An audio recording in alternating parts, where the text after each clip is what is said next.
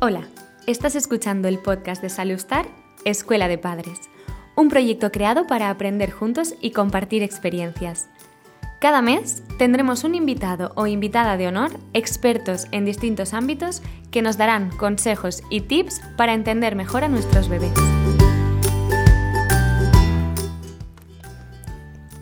Hola a todos, un día más. Hoy volvemos con otro capítulo o episodio de nuestra Escuela de Padres con Alejandro Martínez. Ya sabéis que él es podólogo infantil y que podéis encontrarlo en Instagram como Lejancitos. Bienvenido, Alejandro. Muy buenas, ¿qué tal? ¿Cómo estás? Muy bien, gracias. Eh, hoy hablaremos de podología infantil en general. Entonces, bueno, a mí me gustaría empezar pues un poco por lo básico, ¿no? Las uñas. ¿Cómo las cortamos? Bien, ¿Cómo cortar las uñas de los bebés? Pues este tip que voy a comentar va a aplicar tanto para bebés como peques como adultos, ¿vale? Hemos escuchado muchas veces que las uñas hay que cortarlas rectas, y así es, pero ¿por qué debe de ser así? Bien, cuando no las cortamos rectas y empezamos a hacer como angulaciones, podemos empezar a meternos con esa angulación en los laterales de la uña. Si os fijáis, en los laterales de la uña tenemos como como un poquito de piel, ¿no? Donde esa uña se invagina hacia adentro, ¿vale? Estos laterales los llamamos canales ungueales. ¿Qué es lo que sucede cuando no cortamos la uña recta y mm, nos metemos un poquito por los picos? Bien, pues que dentro de estos canales ungueales hay uña. Y cuando nosotros cortamos eh, incidiendo sobre este pico, lo que puede pasar es que cortemos por la parte visual, no es la que nosotros podemos ver, veamos que hemos cortado la uña, pero que por la parte de dentro realmente se nos haya quedado algún piquito porque no hayamos mirado, eh, porque no podemos mirar bien y comprobar que hemos cortado del todo por ahí la, uña. Lo que sucede después de esto es que cuando esta uña crece, se clava dentro de la piel y ahí es donde nos genera una uñita encarnada. Entonces el primer tip sería cortar la recta y no incidir sobre estos picos. Si luego por lo que sea se queda muy blanquecino, lo que podemos hacer es que con una limita de uña le podemos dar un poquito, ¿vale? Y con la lima realmente nunca vamos a llegar a meternos dentro de este canal ungueal, por lo que no, no habría problema. Y luego, otra cosita que también veo importante y un error bastante frecuente es que no dejamos margen, ¿vale? Cuando estamos cortando la uña y es que apuramos mucho. Habría que dejar un poquito de parte blanquecina en la parte más distal, en la parte más lejana de la uña, ¿vale? Nada, un poquito. Porque muchas veces cuando cortamos y apuramos demasiado nos estamos cargando una bandita unicodérmica, es decir, una banda que hay entre la piel y la uña, que sella para que no nos entre ningún bichillo y si apuramos demasiado no la podemos cargar. Esto es el hiponiquio. Entonces, dos cosas principales cuando vayamos a cortar las uñas, tanto de los bebés como de los peques, como en adultos. No incidir sobre los picos, si lo queremos quitar un poquito del pico, limar con la uña y no apurar demasiado el corte. Vale, y también hay una duda que creo que es frecuente, que es los peleles y los pies del bebé, ¿qué tal se llevan? Bien, pues con el tema de los peleles, ya sabemos, esta pieza de, para vestir a los bebés, que es una única pieza, tanto tronco, pierna eh, y pie, pues hay algunas cositas a, a comentar. Vamos a empezar con la primera, y es que los peleles tienen en cuenta la talla del bebé, pero no la talla del pie del bebé, ¿vale? Porque muchas veces eso puede variar. ¿Qué es lo que sucede? Que si tenemos una buena talla de pelele, pero el pie realmente es más grandecito de lo normal, el sepelele lo que va a estar haciéndole es presión dentro, eh, bueno, presión en el pie, ¿vale? Una, una fuerza y tensil que muchas veces se, se, da sobre el primer dedo y sobre el canal ungueal que hemos comentado antes, este canal ungueal empieza a hacer mucha presión sobre la uñita, la uñita se clava y nos puede generar una uñita eh, una uñita enterrada, una uñita clavada, una onicocriptosis. Puede ser por eso, puede ser también porque aunque le venga bien, como es una única pieza, coja una posición rara que genere tensión en una de las piernas, ¿vale? Y que a lo mejor esté ahí durmiendo, por ejemplo, toda la noche y que esté generando también la misma presión sobre esta zona del primer dedo, ¿vale? Entonces, una de las cosas por las que no me gustan los peleles es porque podemos aumentar la probabilidad de tener eh, una uñita encarnada, que sobre todo en bebés pues es una cosa rara que no debería de, darse, ¿vale? Y luego la segunda es también porque debido a estos pliegues que he comentado en el segundo caso que podría dar una uñita encarnada, lo que puede hacer es limitar en parte el movimiento o la libertad de movimiento que pueden tener los bebés para moverse realmente eh, a gusto, como ellos quieran. Entonces yo siempre recomiendo eh, pues pijamitas o vestimentas pues en dos piezas, ¿vale? La parte de arriba y la parte de abajo, para que no haya una que puede estar condicionando al movimiento de la otra.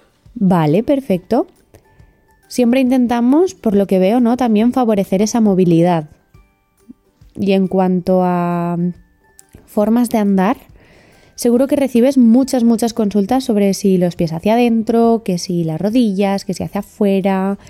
Cuéntanos un poco más de este tema. Ok, mi hijo camina con los pies hacia adentro. ¿Me preocupo? Bien, pues esta es una duda que, es bastante recurrente en, Instagram, el tema de, caminar con los pies hacia adentro. Pero aquí hay que diferenciar dos cosas, porque muchas veces nos referimos a dos cosas que son distintas. Por un lado, el mirar con los pies hacia adentro puede ser que nuestro peque enfrente la punta de los pies hacia adentro. Aquí estaríamos hablando de una marcha en aducción, en intraversión. Y en otras ocasiones a lo que nos referimos es que por la parte del talón es que vuelca el pie hacia adentro, ¿vale? Volcamos el talón. Aquí estaríamos hablando de un valgo de retropié, ¿vale? Vamos a comenzar explicando un poquito el primer caso, el de la marcha en intraversión, con las puntitas hacia adentro. Claro, como quieras. Bien, la marcha en intraversión eh, se puede considerar normal o puede ser normal hacia los tres añitos. Que pueda ser normal no significa que siempre lo sea, ¿vale? Sobre todo si hay muchísimas caídas recurrentes, se relaciona con dolor o es algo muy, muy deforme, pues siempre se puede acudir antes a un podólogo para echarle eh, un vistazo, ¿vale? Tener un poquito de marcha en intraversión al principio puede ser normal, incluso luego en los años posteriores después de los tres años, eh, también puede ser normal ya que, por ejemplo, los huesos no crecen de forma recta, ¿vale? Crecen desenroscándose y, por ejemplo, la tibia eh, nacemos con una torsión tibial interna, es decir, la tibia mirando hacia adentro, y con la edad va rotando hacia afuera. Hay ocasiones en las que me puede venir eh, un peque con 3 años con una marcha en intraversión, a lo mejor no muy acusada, y que determine que el único factor que haga que mire con las puntas hacia adentro sea la tibia, y digo, bueno, vamos a darle tiempo porque esto a lo mejor debería de mejorar con el tiempo. Y muchas veces es así. ¿vale? Pero bueno, no me quiero enrollar mucho por aquí. ¿Y esto por qué pasa? Pues suele suceder principalmente por tres, cuatro cositas. La primera, como os he comentado, eh, los huesos, ¿vale? Que crecen desenroscándose o incluso cuando ya se estructuran, crecen como mirando en una posición. Puede ser que tanto a nivel de cadera, de fémur, de tibia e incluso de pie, tengamos una rotación hacia adentro que haga que cuando estemos caminando, ese ángulo de progresión de la marcha sea mirando hacia adentro, ¿vale? Luego, bueno, puede ser por una de estos motivos o varios motivos de estos eh, mezclados. Ok, me gustaría ahora hablar del pie plano. ¿Qué puedes decirnos? Comienzo comentando sobre cómo es el pie de, los bebés y de los peques y un poquito cómo evoluciona. Al final, cuando somos peques, tenemos muchísima grasa en el pie. Luego esto va disminuyendo conforme vayamos, vamos creciendo y ese pie se va estilizando. Y por otro lado, todas las estructuras que van a dar soporte y fuerza al arco plantar aún están en desarrollo. Creo que lo comenté también el otro día en el otro podcast, de que eh, es como el ejemplo de poner a un bebé recién nacido en una posición erguida. No va a ser capaz de sostener la cabeza porque aún la musculatura que, se va a encargar de eso en el cuello, pues está débil y tiene que ir cogiendo fuerza para conseguir eso. Pues cuando comenzamos a caminar pasa lo mismo. A pesar de que podamos empezar a caminar, aún toda esa musculatura, todos esos músculos están en desarrollo y vamos a tener un pie más vencido. ¿Qué es lo que sucede? Que se nos junta a nivel visual este, esta grasita, sobre todo cuando somos más peques, más bebés, eh, que dan una apariencia de pie plano con un pie plano real, un pie vencido, ¿vale? Dicho esto, hay como varios grados de pie plano. El pie plano realmente puede ser normal, en torno a 6 añitos, 5, 6 añitos, 7, depende un poco, ¿no? Pero sobre todo de lo que más nos vamos a preocupar es de la función, ¿vale? Y aquí es donde vienen como distintas escalas o o, grados de, pie plano, ¿vale? Tenemos por un lado el pie plano eh, flexible, que puede ser, bueno, pues patológico o fisiológico. Fisiológico quiere decir que es normal. Eso sobre todo también lo vamos a determinar ahí en el, en el, en el podólogo. Luego estaría un pie plano que sería un pie plano semiflexible, ¿vale? Que sobre todo, pues en dos, tres pruebas que hacemos, cuando una de ellas pues nos da ahí que, es positivo y que nos dice que a lo mejor ese pie pues no termina de funcionar eh, correctamente. Y luego está el pie plano rígido, que es cuando todas las pruebas estas que os estoy comentando, que solemos hacer también ahí en, en podología, pues nos dan como que son positivas y ya nos está diciendo que ese pie no es muy funcional, ¿ok? ¿Y hay pistas que nos ayudan a ver si nuestro bebé tiene el pie plano? Esto realmente lo vamos a determinar en el podólogo, pero una cosita que podemos ver para ver cómo qué tal es ese el pie plano de, tu peque es, por ejemplo, ahora que ponemos al, al peque de pie, y lo que vamos a hacer es levantar el primer dedo hacia arriba, ¿vale? Con el pie que encarga le vamos a levantar el primer dedo hacia arriba. Ahí lo que tenemos que ver es que se nos genera un poquito de arco plantar y que la pierna, la tibia, como que nos rota un poquito hacia afuera, nos hace ese gesto. Esto se llama test de Jack. Y lo que nos está diciendo es cómo funciona el mecanismo de Whitlatch, que bueno, para resumirlo un poco y no hacerlo muy aburrido, es cómo funciona la fascia plantar, ¿vale? Ya que tiene eh, una implicación importante a nivel biomecánico. Y si nos genera un poquito de arco y nos roda un poquito hacia afuera, nos quiere decir que está funcionando bien. Entonces, por esta parte, ese pie va a ser funcional. En el caso de que no lo haga del todo, pues ya podríamos sospechar de que, quizás ese pie pues no esté funcionando todo lo bien que debería. Y luego otra prueba que también solemos hacer es de pedirle al peque que se ponga de puntillas, ¿vale? Y cuando se pone de puntillas, nosotros desde la parte posterior lo que tenemos que ver es cómo ese talón variza, ¿vale? Variza es como ese talón va hacia afuera, lo contrario de valgo, ¿vale? Como variza. Si variza, nos quiere decir también que uno de los principales músculos encargados de dar sostén al arco plantar está funcionando bien, que es el tibial posterior, porque le estamos forzando a activarlo. En el caso de que no varice o incluso que valguice, que vaya un poquito hacia adentro, pues nos quiere decir que ese músculo no está funcionando del todo, eh, todo lo bien que, que debería, ¿vale? Entonces, bueno, por ahí unos pequeños tips. El pie plano infantil, por lo general, suele ser normal, ¿vale? Aunque sí que hay, que hay casos pues que hay que verlo, es uno de los principales motivos de consulta. Yo recuerdo que siempre hacia los tres añitos, aunque no haya un motivo de consulta real, se recomienda una primera evaluación en podología, pues para ver, entre otras cosas, el tema del pie plano y, valorarlo, ¿ok? vale, ok. Vale, otro tema. Las rodillas en X. A los papás también nos preocupa mucho eh, este tema. Ya escuchando esto de rodillas en X, visualmente te puedes hacer una idea de cómo están, ¿no? Pues en X, ¿vale? Este también es una, preocupación que suele ser recurrente de, papás y de mamás. Y aquí os voy a explicar un poquito cómo es el desarrollo, ¿vale? A nivel también de rodilla durante la etapa infantil, ¿vale? Las rodillas en X es lo que se llama genu valgo, ¿vale? Al igual que estábamos hablando del valgo en el pie, pues valgo, pero en la rodilla, ¿vale? Que las rodillas como que se nos meten hacia adentro. Y luego la deformidad, por así decirlo, contraria, que no es deformidad como tal, sería, sería el genu varo. Bien, pues como os he comentado antes, por la forma en la que crecen los huesos y las piernas de, los peques, eh, suelen haber eh, cambios en la morfología de las rodillas. Nosotros cuando nacemos, nacemos con genu varo, ¿vale? Lo que se denomina, lo que se denomina etapa varoide. ¿vale? Genu varo, etapa varoide. Y es en torno, desde que nacemos hacia los dos añitos, más o menos, que solemos tener como las piernas, en lugar de en X, arqueadas, ¿vale? Al contrario, como si fuera un jinete montando a caballo, ¿vale? Eso sobre todo lo habréis visto en muchos bebés cuando empiezan a dar sus primeros pasos, como coinciden que están en la etapa varoide, veréis que tienen las piernitas un poquito así.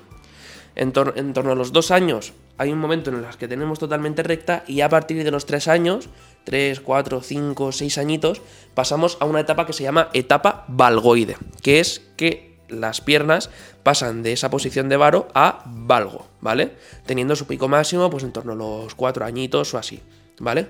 Y luego este genuvalgo va a ir disminuyendo poquito a poco conforme ya nos vayamos haciendo adultos.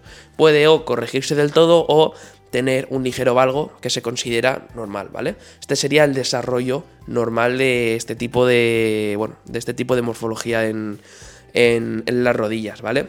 Sí que es verdad que hay que estar al loro cuando veamos que esas rodillas en X sea algo muy deforme o muy acusado, que se relacione con dolor, ¿vale? Que se relacione con dolor ya sea en cadera, eh, rodilla, pie, tobillo. Y también hay que echarle un ojo si vemos que es en una pierna así y en otra pierna no, ¿vale? Una asimetría. En esos casos sí que habría que, valorar con podología y lo dicho como he comentado antes, hacia los tres añitos se le puede echar un vistazo, de, hecho ya se recomienda, aunque no haya motivo de consulta, para valorar que todo esto sea correcto. Perfecto. Es muy importante, pues eso, la revisión en realidad. Otro tema que podemos comentar es, por ejemplo, las puntillas, andar en puntillas. Eh, la marcha en puntillas, muchas veces hay bebés que cuando empiezan a caminar empiezan a hacerlo de esta forma, en puntillas igual, hacia los hasta los tres añitos se podría considerar normal una marcha en puntillas, pero que se pueda considerar normal, como he dicho antes, no significa que siempre lo sea. Cositas aquí que podríamos tener en cuenta. Hay que tener en cuenta el tiempo total que está en, puntillas, si es el 100%, si es el 70%, es la mitad del tiempo, es a ratos, ¿vale? Cuanto más porcentaje, pues más podremos sospechar de, que ahí está, puede estar pasando alguna cosa, ¿vale? Otra cosa que a tener en cuenta también es si nosotros, bueno, si los bebés empiezan a caminar en puntillas, conforme vayamos acercándonos a los 2-3 añitos, si esa marcha en puntillas va disminuyendo o el tiempo que pasa en puntillas, de esto que hemos comentado, el porcentaje de, de tiempo, también va disminuyendo. Si va disminuyendo es buena señal. Si no va disminuyendo, pues es una cosita que tenemos que tener en cuenta y no estaría mal eh, echar un vistazo para ver por qué puede ser. Y luego también el tema de que haya una simetría, ¿vale? Como en todo, siempre que haya simetría hay que valorar. Que sea un pie sí y otro no, ¿vale? Ahí tendríamos que determinar qué es lo que está sucediendo, ¿vale? Normalmente en torno a los 3 años la mayoría de, los bebés que empiezan a caminar en puntillas se suele corregir, ¿ok? En el caso de que no, pues sí que obviamente habría que valorar también en, en podología. En muchas ocasiones lo que suele ser es que pues características X pues se genera un acortamiento de la musculatura posterior, ¿vale? Esta musculatura posterior determina la posición del pie, es como que la pone plantígrada, como de puntillas, y pues genera esto. Esto puede ser o bien la causa o bien la, la consecuencia. Aquí realmente no me voy a enrollar mucho porque es como mm, decir muchas cosas que realmente pueden no corresponder con la realidad, ya que pues muchas de estas marchas en puntillas, sobre todo cuando son en, los primeros pasos, pues pueden, pueden ceder, ¿vale? Pero nos vamos a quedar con, estos tips eh, que hemos comentado al principio para saber pues, cuándo valorar y cuándo, cuándo no, ¿ok? Genial. Pues nada, yo creo que, bueno, ya si quieres decir tú algo para despedir. Nada, yo creo que con esto hemos resuelto las principales dudas que suelen haber a nivel de, podología. Espero que os haya servido, que, lo apliquéis y muchas gracias por, escucharme. Un saludo. Muy bien, pues muchas gracias a ti por venir Alejandro. Eh, nos vemos en el directo. Hasta luego. Si quieres aprender con nosotros sobre la infancia, suscríbete para escuchar todos los capítulos de la Escuela de Padres de Salustar. Nos vemos en el próximo episodio.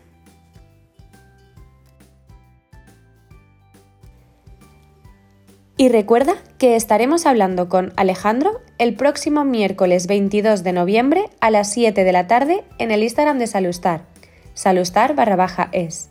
Si tienes alguna pregunta que te gustaría que Alejandro respondiese en el live, puedes enviárnosla por mensaje directo en Instagram. Te esperamos.